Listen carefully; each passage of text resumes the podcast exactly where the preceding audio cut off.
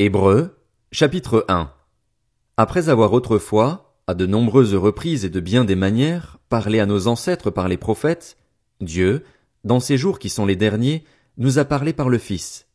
Il l'a établi héritier de toutes choses et c'est par lui aussi qu'il a créé l'univers.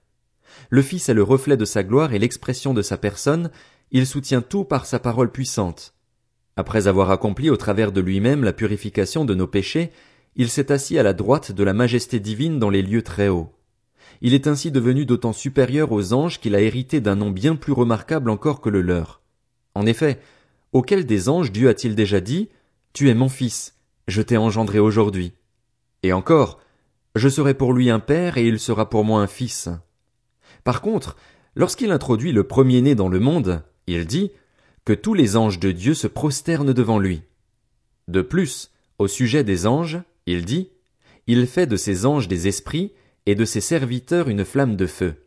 Mais il dit au Fils, Ton trône, ô Dieu, est éternel. Le sceptre de ton règne est un sceptre de justice.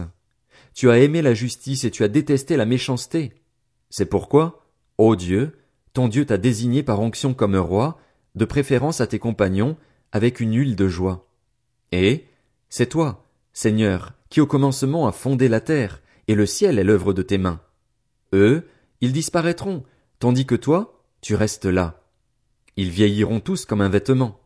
Tu les enrouleras comme un manteau, ils seront remplacés comme un vêtement.